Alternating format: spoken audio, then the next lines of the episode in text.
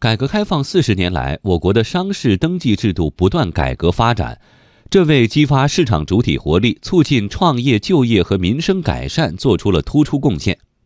国家市场监管总局副局长马正奇昨天介绍，商事制度改革释放了我国经济蕴藏着的巨大潜力，并有力促进了营商环境的优化。详细情况，我们来听央广记者马哲的报道。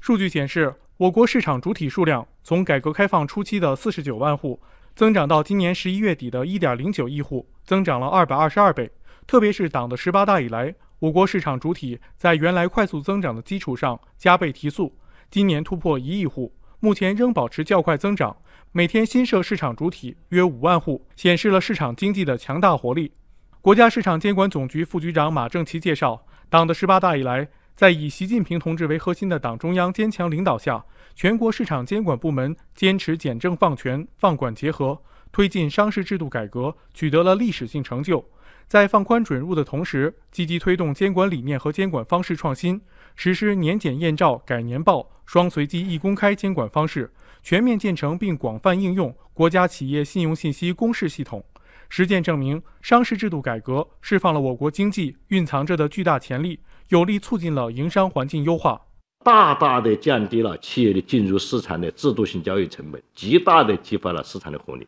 促进了创业和就业和民生改善，成为了放管服改革当中的一个亮点。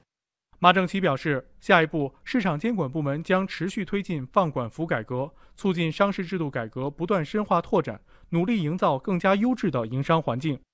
第一，进一步的深化。涉企证照的改革，我们想在上海自贸区一二批的基础上，现在推出第三批证照分离改革。第二是进一步的便利市场的准入与退出，我们全国明年上半年都要实现八点五天。第三呢，就是进一步的还要加强事后的监管。